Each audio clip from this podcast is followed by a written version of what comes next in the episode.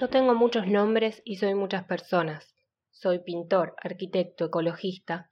Hay tantas cosas que hacer que yo siempre digo, me gustaría hacer 10 andadvasas para hacer 10 veces más cosas. Como eso no puede ser, al menos puedo tener muchos nombres. A sus 20 años, Friedrich Stobasa, un joven pintor austríaco nacido en los primeros años del nazismo, hijo de madre judía y padre protestante, decide cambiar su nombre e iniciar un proceso de autorrealización personal a partir del reencuentro con su propia identidad. Friedensreich Undetwasser, pintor, escultor, arquitecto, dibujante, artista gráfico, ambientalista y ecologista, hizo de la reconciliación de la humanidad con la naturaleza y el individualismo sus banderas. Inspirado por Gaudí, Gila o Klimt, su obra, tanto gráfica como arquitectónica, es toda una exhibición de colores vibrantes y formas orgánicas. Su rechazo por la línea recta, a la que consideraba impía, sacrílega e inmoral, le lleva a encontrar en la espiral y los ciclos vitales su inspiración profesional y personal. Es así como, a partir de su propia desnudez, identifica sucesivas interacciones de las personas con su entorno, que configuran su forma de ser y estar en el mundo. Fruto de su pensamiento, elabora entre 1967 y 1972 su conocida teoría de las cinco pieles, que reivindica la autoconstrucción de la propia vivienda, la tercera de las pieles, como un derecho de toda persona y una metáfora de la propia autoconstrucción. Una casa, a la que se le va dando forma libremente, se convierte así en la extensión de la ropa que recubre la piel.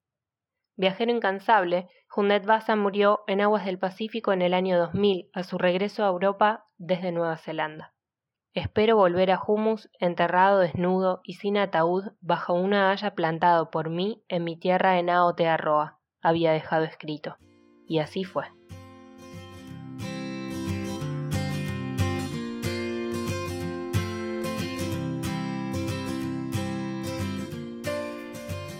Hola, esto es Radio BF, la radio de Bioconstrucción Futura, un podcast en el que te acercaremos noticias, personajes, libros e historias inspiradoras y su contribución al diseño y la construcción saludable. En los micrófonos nos acompañan Igma Pacheco y Andrés Martínez, fundadores de Bioconstrucción Futura.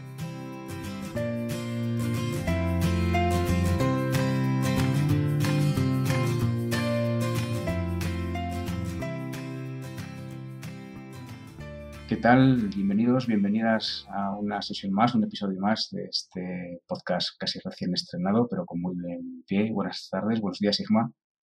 Hola, ¿qué tal Andrés? ¿Cómo estás? Saludamos a toda la gente que nos está escuchando, que nos empieza a seguir. Hemos recibido algunos mensajes que la gente empieza poquito a poco a apreciar y a conocer esta, este trabajo auditivo que estamos haciendo de, video, de Radio F. Sí, sí, a mí también me, me preguntan, también me llegan incluso mensajes para felicitarnos personalmente Así que nada, vamos a, vamos a por ello.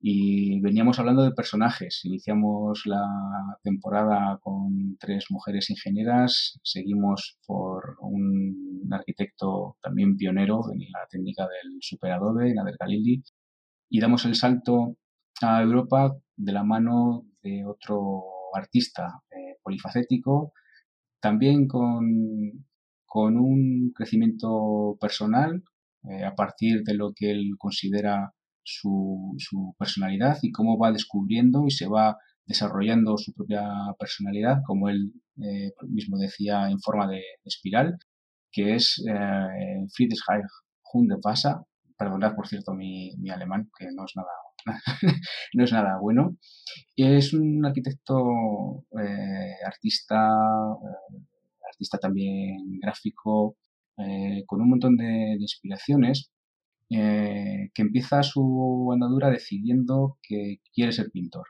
Y esto lo decide después de, una eh, experiencia en su niñez bastante traumática.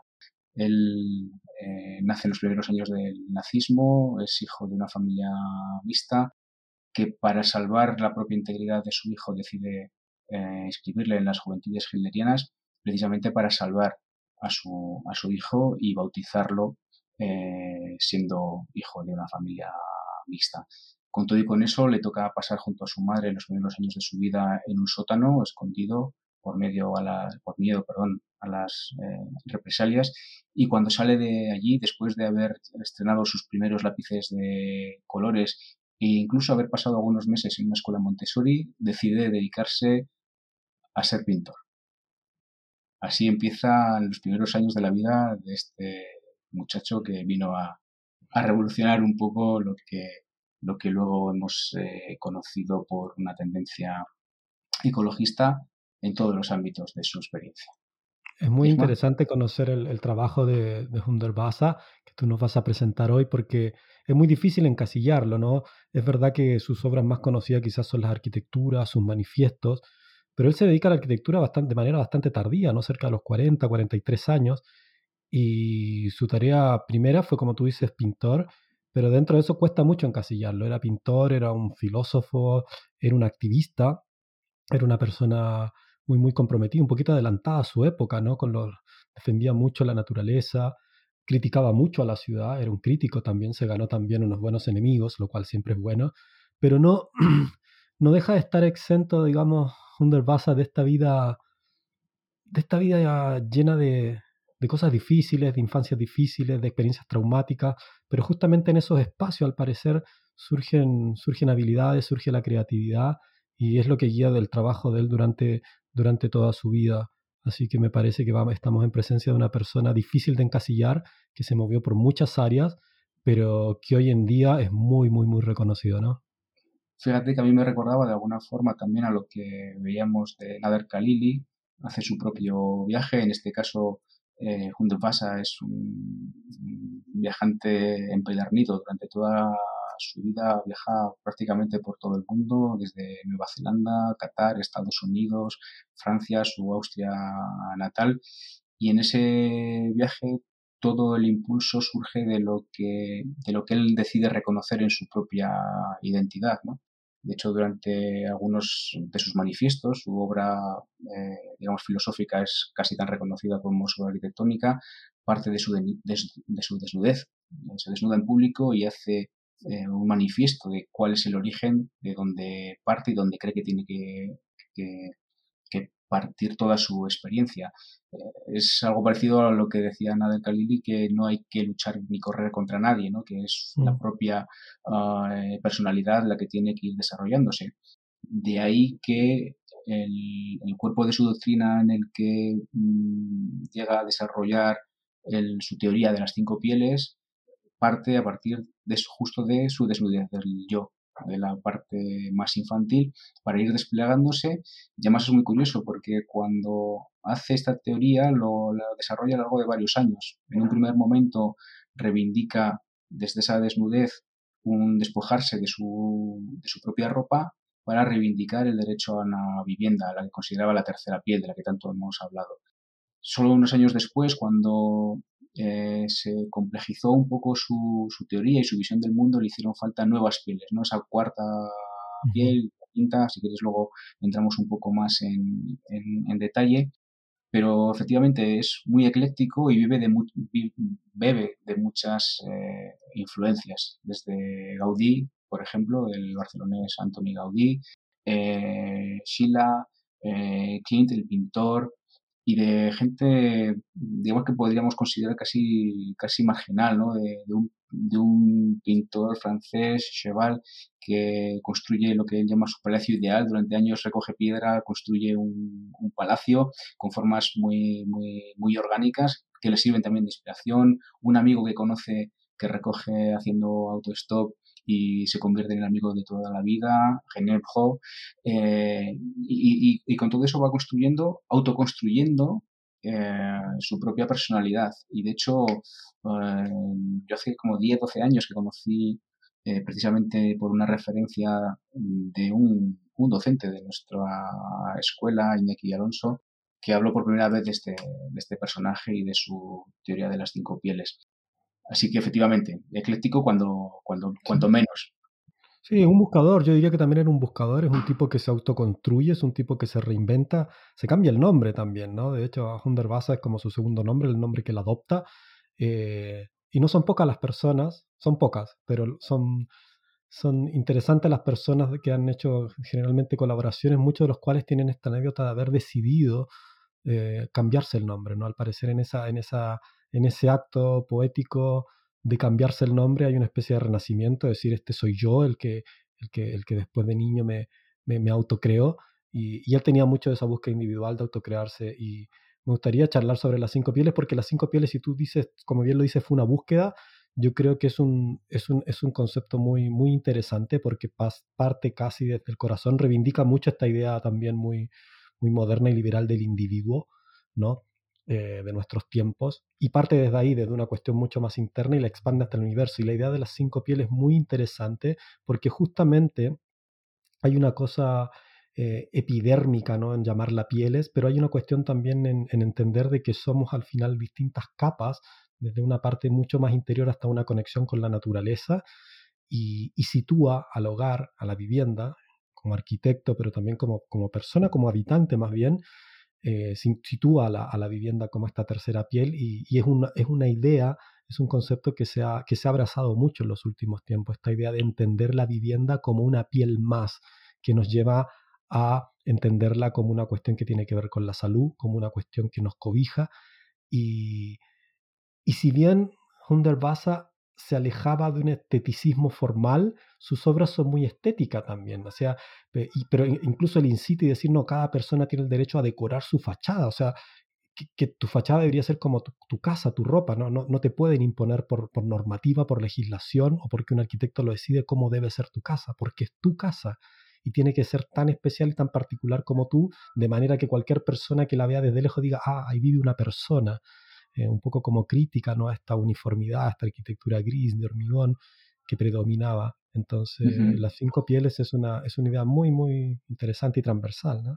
Pues es interesante lo que has contado porque eh, gracias a Basa se pasa de, un, de una concepción de la, de la casa, de la envolvente, como algo estanco que nos defiende, digamos, de, de un entorno, a convertirse en algo muy biológico que es eh, en un órgano, la piel, que no es el más extenso de nuestro organismo, pero sí es el que nos pone en contacto con el exterior. Entonces, la piel, en cuanto a interfaz, más que en cuanto a refugio, es, eh, tiene, adquiere todo el sentido en la teoría de Hundertwasser. Él, para él, las pieles, que además tienen unas connotaciones eh, filosóficas eh, muy importantes, son capas de experiencia en la relación con uno mismo, con el medio, con el resto, y de hecho, en el caso de la vivienda, la concibe como un interior-exterior, no distingue. Mm. Precisamente por eso quiere que desde fuera se, se, distinga que ahí vive alguien.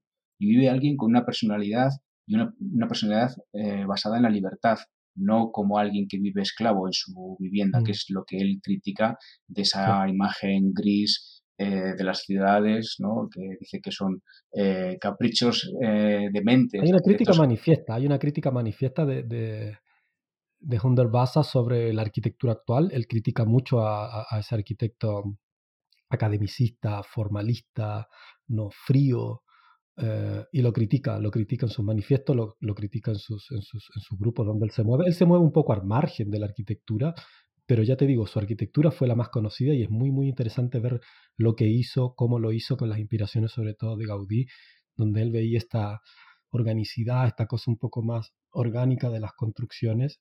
Y, y fue interesante también porque cuando yo leía sobre Hundertwasser, los críticos, los arquitectos incluso que, que criticaban a Hundertwasser a lo que él decía, decía que él más que arquitectura lo que hacía eran, eran unos manifiestos, lo que él construía eran manifiestos, pero justamente era, era lo que hacía. Eh, yo creo que Hundertwasser tenía la, tomaba la arquitectura y su obra como una cuestión política también. Él decía, aquí hay algo que hay, hay que decir, hay que decir acerca de cómo está la humanidad, de cómo hemos llegado a lo que llegamos.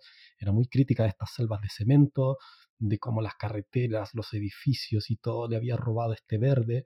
De hecho, sus obras son, son, son casi obras verdes, son cubiertas vegetales, árboles que salen de las ventanas, su vivienda que hoy en día está, está expuesta en, en Viena, eh, a, esta idea de las formas curvas, se alejaba de los suelos planos, ¿no? Él decía que la experiencia de caminar en suelos curvos era una, una cuestión sensorial que animaba al hombre, aparecen unas cubiertas vegetales sin detenerse en una cuestión técnica sobre cubiertas vegetales, pero él decía que había que devolver el verde también.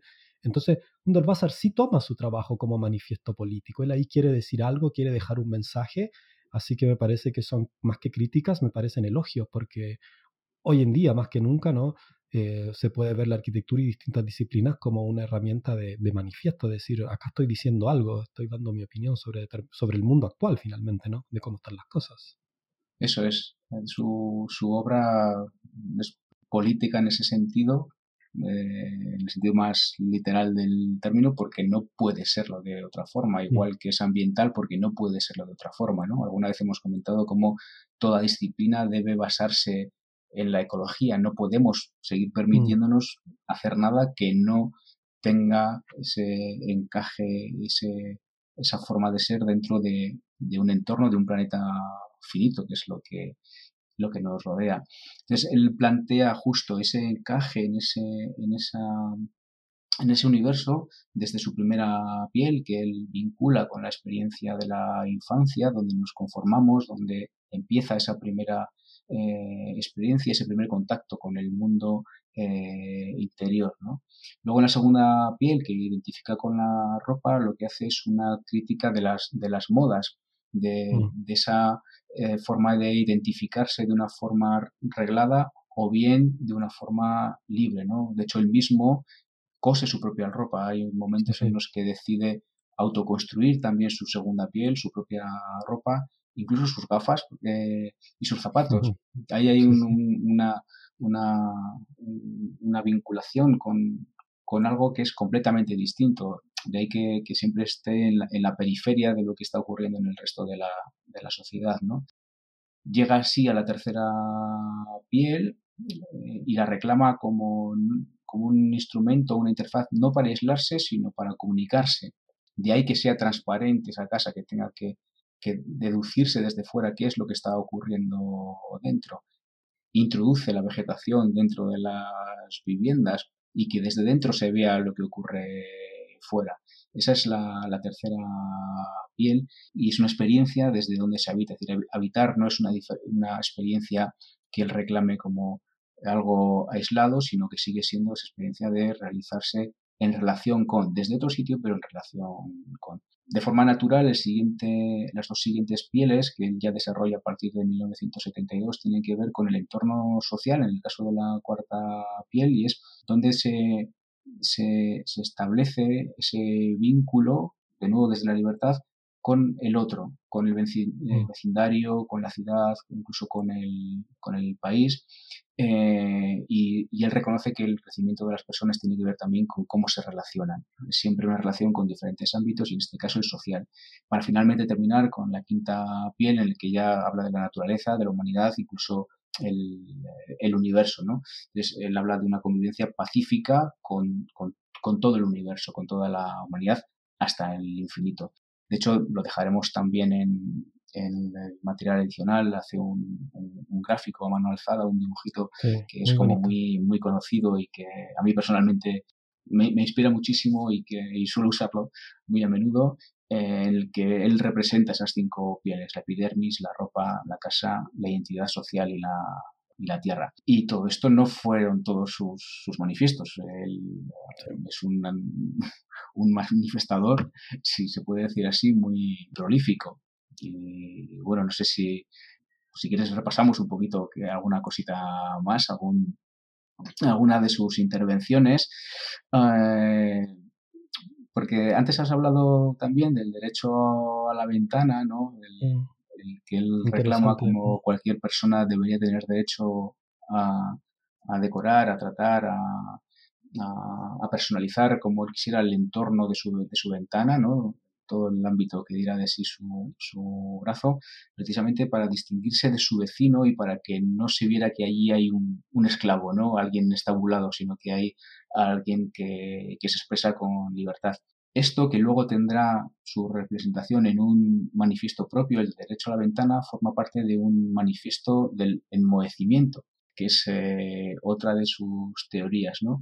que parte de esa libertad fundamental y reclama en, el arte la, libertad. Él dice que, que, en la arquitectura no se está viviendo esa libertad que sí se puede expresar, porque cualquier persona puede pintar, cualquier persona puede escribir, pero sin embargo en la arquitectura alguien nos tiene que decir cómo tenemos que hacer, ¿no? Y él reclama ese derecho a construir los muros de nuestras viviendas como podríamos eh, hacer un dibujo o expresarnos artísticamente de otra forma. Y lo lleva hasta el punto que, decide o que, piensa cómo tiene que ser la relación, que también lo hemos hablado varias veces en Bioconstrucción Futura, entre los diferentes intervinientes en el proceso constructivo y cómo tiene que haber una unidad entre el arquitecto, el albañil y la persona que usa la, vivienda y que mientras esa relación no exista, en realidad no, no está, está haciendo arquitectura.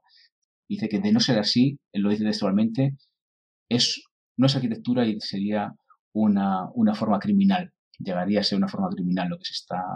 Es drástico, es drástico cuando plantea eso, pero yo creo que detrás de eso también, no sé si Hundertwasser usa la palabra autoconstrucción, pero sin duda yo creo que es un llamado. Tal vez el contexto europeo es muy distinto al contexto latinoamericano o del sur del mundo, donde la autoconstrucción es una, es una cuestión cultural muy, muy arraigada, pero yo creo que es un llamado a la autoconstrucción, a lo que nosotros también defendemos y, y promovemos mucho, que es la autoconstrucción asistida, ¿no? Este, este, este, esta idea de hacer equipo, pero donde el, propietario, el dueño de casa, tiene un cierto protagonismo, tiene un protagonismo tanto en la participación y si lo desea, si quiere, y la invitación de Funderbazar por lo menos es a apropiarse de tu fachada y de tu ventana, pero vemos como en muchos lugares la autoconstrucción asistida y el rol de los propietarios activos, eh, ya sea por cuestiones económicas, pero también por cuestiones filosóficas o de querer participar de esta tercera piel, es muy, muy activo, ¿no? Hay todo un movimiento que hoy en día reivindica esa forma de, construir, ¿no? O sea, los propietarios en primera instancia, incluso siendo partícipe de la obra misma. Y si no tienes conocimientos técnicos, pero bueno, ahí entra el arquitecto, ahí entra el bioconstructor, los albañiles y los otros equipos. Pero Hundertwasser ya lo planteaba en los años 70, en ese sentido hay, hay mucho de visionario y hay mucho de... Pero sobre todo yo creo de de, reivindicar, de exigir y de empujar a las personas a decir, esta es tu tercera piel, esta es tu casa, tienes todo el derecho y la libertad de, ser parte de ella y no de irte a vivir a, lo que otros digan dónde tienes que ir a vivir, ¿no? Sí, pero él está muy influenciado por la corriente artística del momento también, aún siendo ecléctico y esa parte del surrealismo, digamos que era la, corriente de la época y quiere superar el, el transautomatismo del que él habla, ¿no? Para, para partir de, la expresión de, uno mismo. Para él la libertad es, eh, sagrada y de hecho lo, repite una y otra vez de una u otra forma en sus, manifiestos. Y en este caso sí, es cierto que la, visión europea tiende a separar mucho más entre los papeles del arquitecto, del morador, del contratista o del, del, albañil, y es algo que siempre hemos apreciado mucho del enfoque de la, de la bioconstrucción y de la cultura constructiva eh, latinoamericana. Y en los casos de estudio que, que hemos podido compartir con, con, especialistas y con nuestra propia comunidad, queda, queda patente. Así que sí, cuando pasa de alguna forma elabora. Yo creo que él conocía esa realidad. Esa era una persona que viajaba, era una persona que estaba en contacto con lo que estaba pasando en otros lugares y, yo creo que, pero, como, como buen artista y, pensador había mucho de intuición también, ¿no? Él, él se guiaba mucho también por, por, ciertos principios y dejaba en claro todo, todo esto, estos, estos manifiestos y estas cosas. Eh, hay obras muy relevantes, ¿no? Funderwasser hoy en día es muy, es muy reconocido. Hay un museo muy interesante que está dedicado en Viena a, a, su honor, fue una restauración. Él también era un restaurador, vamos a decirlo, que él empieza su, él empieza su carrera arquitectónica como restaurador. Es más, él se hace llamar el doctor. Es decir, eh, yo soy el doctor, el, médico de las casas. Y él decía que toda casa enferma, toda casa fea, se puede mejorar. Entonces ahí también hay un llamado a, la, a lo que es la, a lo que son las reformas, a lo que son las restauraciones, a, a, esa idea de que no todo tiene que ser nuevo, de que las cosas se pueden mejorar. Y todo su trabajo inicial lo, lo hacía a partir de, de, tomar edificios enfermos, como lo llamaba él, y restaurarlos en su rol de arquitecto doctor, ¿no? Y el museo, que está en su honor, en, creo que está en Viena, si no me equivoco, eh, es, un, es, un, museo muy, muy interesante porque también es una restauración, es la restauración de un edificio antiguo, Eh, y de hecho también es reconocido porque es un museo que tiene netamente una línea eh, ecologista de sostenibilidad, o sea, solo promueve obras de arte que van en este sentido, ¿no? Y, es muy curioso porque es, es, como una especie de, de, selva en medio de la ciudad, muy, muy, muy verde. De hecho, hay una la persona encargada es un apicultor porque está lleno de, abejas. Hay creo que hay no sé cuántas cientos de especies que deliberadamente se plantaron. Entonces, yo creo que ese, ese museo le hace, le hace un honor bastante lindo a lo que Hunter Barça promovía, ¿no? Esta idea de devolver el verde a la ciudad eh, y con, con singularidades muy, muy, muy particulares, ¿no? Él decía, todas las casas pueden curarse por muy feas y enfermas que estén, ¿no? Y ahí es donde él se proclama, y de hecho algunas de sus intervenciones eh, son radicales en ese sentido porque eh, el punto de partida son, son edificaciones que de entrada nadie pensaría en que tienen una vertiente ecológica. ¿no? Estoy pensando, por ejemplo, ahora en la decoración de la chimenea de una planta incineradora, también en, en Austria, en Spittelau, que, parte de la realidad de una planta incineradora que por defecto parece que, sería algo muy ajeno a lo que él está reclamando y sin embargo hay gente que, lo, la considera su obra casi casi ejemplar, ¿no? Eh, la verdad es que tiene una obra muy, eh, muy ecléctica también, tiene casi 40 obras arquitectónicas construidas, en algunas estuvo interviniendo hasta el final de su vida pero sí, sí hay esa tendencia a, querer curar, ¿no? Él mismo se consideraba así. Y ahora que hablamos de curar, recuerdo una cita en la que, en la que dice que las ciudades son resultado de arquitectura hecha por arquitectos que no han jurado su, su juramento hipocrático ¿no? Mm. de, la arquitectura. Y, es curioso, él ya parte de que las casas, la arquitectura puede enfermar. Y en otra frase él dice, se, me niego a construir casas que puedan dañar a las personas y al, planeta. Hay un reconocimiento implícito, y no tan implícito, en algún caso muy explícito, de, de qué es lo que él advierte en, las, en la arquitectura dominante y en el enfoque urbano, ¿no? Contra el que arremete a veces con, mucha, con mucha intensidad.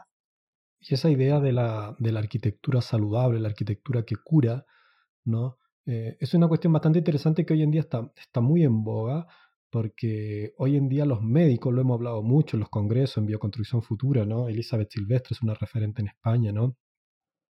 Y hay, muchas otras personas, todo el enfoque de la medicina ambiental pone el ojo en la construcción, pone el ojo en decir, ojo, que hay cosas que no pueden enfermar.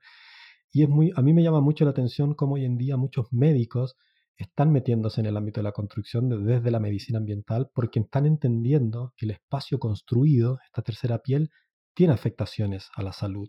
En casos, hay, casos que son eh, extremadamente graves y es muy interesante ese diálogo que se está empezando a dar entre arquitectos, constructores y doctores, ¿no? Los, los, los doctores, los investigadores están demostrando con investigación científica de qué manera, ¿no?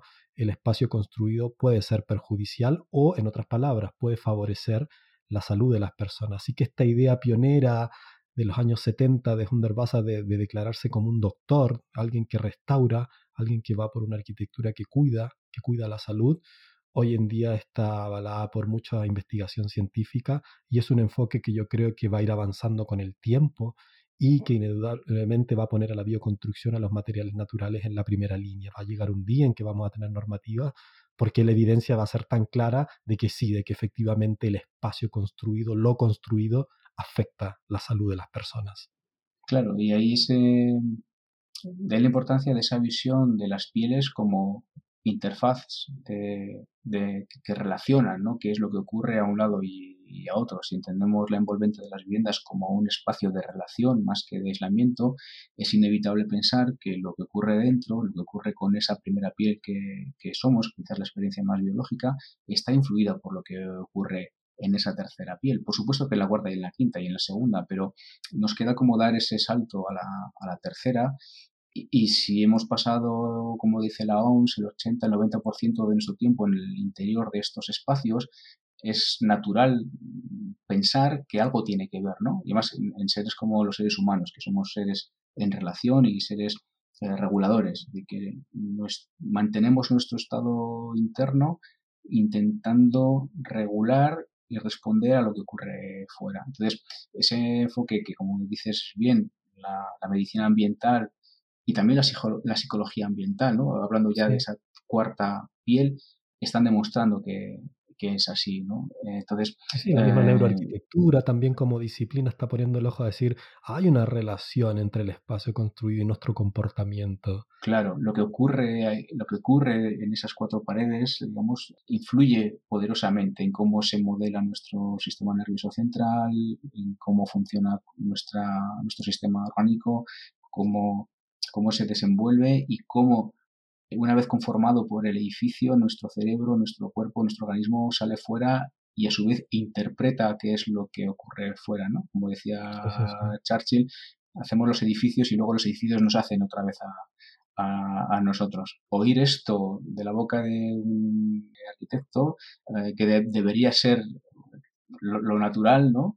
Sin embargo, eh, se sigue reconociendo como algo visionario muchísimos años. Hay reticencia, hay reticencia, hay reticencia a los cambios, todo cambio genera cierto temor, ¿no? Sobre todo en el statu quo, en el establishment, ¿no? De la gente que está acostumbrada a hacer lo, que hace como siempre se ha hecho.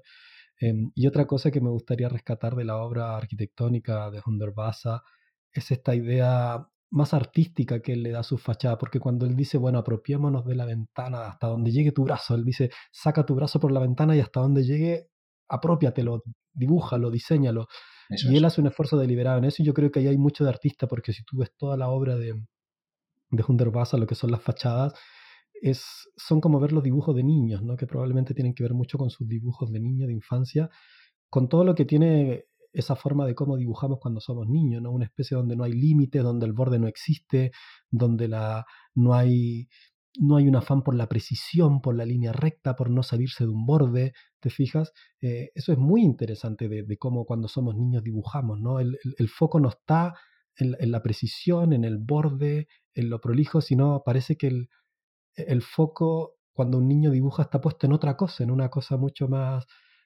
espiritual, diría yo, una cosa que no tiene que ver con el resultado propiamente tal de lo que estoy haciendo, sino con, el, con la propia experiencia que implica y, ver los edificios de Hundertwasser, a mí me lleva a eso en lo personal, me lleva a ver cosas de niño, alegres, con cierta, con cierta especie de... Esta cosa de, de, hacer las cosas por primera vez, ¿no? Eh, con cierta esa curiosidad innata, ¿no? Esa, eh, que yo creo que a Hundertwasser lo acompañó toda su vida. Fue un tipo que siempre vio las cosas por primera vez y, sus edificios, su obra tiene mucho de eso. Yo creo que hay una cosa muy artística. Se ve mucho también la influencia de, de ciertos artistas de la época, eh, pero son obras lúdicas, son obras alegres. Sí, sí, sí, es una, una obra general muy, muy colorida, muy, muy libre, eh, muy simbólica en el sentido de que tanto el color como las formas, como los pequeños detalles que a veces se ven en sus, en sus dibujos, eh, siempre llevan más allá y tiene una coherencia con toda su obra. Es, una obra que abierta a la interpretación, eh, muy sugerente, que no cierra nada y que siempre deja que algo evolucione sin imponer qué es el producto final. ¿no? En ese sentido no hay, no hay una perspectiva, no hay realismo, no, no es eh, otra cosa completamente distinta. Precisamente por eso quizás el que haya sido tan ecléctico y se haya expresado desde el arte en muchísimas facetas, ¿no? desde eh, audiovisuales, eh, performances, eh, mm, sellos, banderas, ¿no? propuso a lo largo de todo el mundo nuevos diseños de, banderas, ¿no? de hecho fue enterrado en una bandera que él mismo diseñó para Nueva Zelanda. quiso incluso, propuso al gobierno austriaco incluso rediseñar las matrículas de los automóviles en, Austria. Siempre hay como una, una, propuesta, ¿no? Y, y, es sorprendente también cómo eh, estas propuestas que a veces parecen un poco excéntricas, en el fondo tuvieron muchísima repercusión en la, también en la, en la población. Cuando se inauguró su casa, eh, perdón, su casa, la, casa que se conoce como, como suya, que realmente son eh, cincuenta y tantos apartamentos en, Viena, es una obra social. El día de inaugurarlo, el día de las puertas abiertas, había más de 70.000 personas esperando ver aquella, aquella obra. Entonces, eh, hay como una, una, conexión con algo que realmente se siente que, que puede ser así, que, que, se vive por más que eh, la sociedad encuentre límites y encuentre frenos y que muchas líneas rectas eh, compartimenten mucho las opiniones y, etiqueten, parece que en el fondo sí hay una apreciación general de que el camino va por ahí, de que no hay, no hay nada establecido y que lo importante es a partir de lo que alguien descubre esa, esa evolución a lo largo de toda la vida, como en el caso de sí, pasa. De acuerdo. Yo creo que el mensaje también de, de hoy en día, sobre todo desde el ámbito donde nosotros nos movemos y lo que promovemos, es el derecho a, a apropiarte de esta tercera piel, ¿no? De ver tu casa como un organismo vivo y dale. Me voy a permitir leer una de sus frases. Si queremos sobrevivir, todos tenemos que actuar. Cada uno de nosotros debe diseñar su propio ambiente. No puedes quedarte esperando a que las autoridades te concedan el permiso. Los muros exteriores te pertenecen tanto como tu ropa y el interior de tu casa. Cualquier diseño personal es mejor que la estéril muerte. Yo me quedaría con eso, Andrés.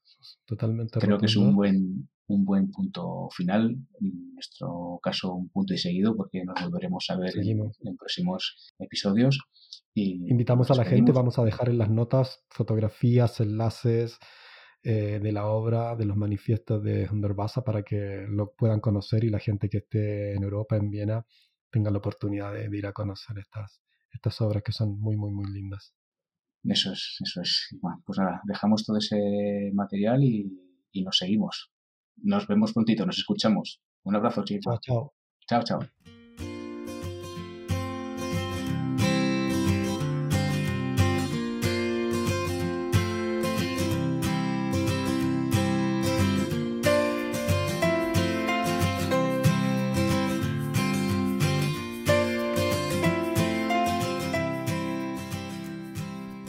Gracias por escuchar Radio BF.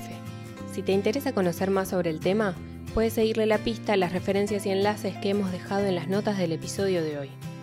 Conoce nuestro trabajo en Bioconstrucción Futura, una escuela creada por personas que trabajamos para que, un día, toda construcción sea saludable. En ella encontrarás cursos en directo cada mes, packs formativos temáticos, charlas con expertas y expertos sobre temas relevantes y mucho más.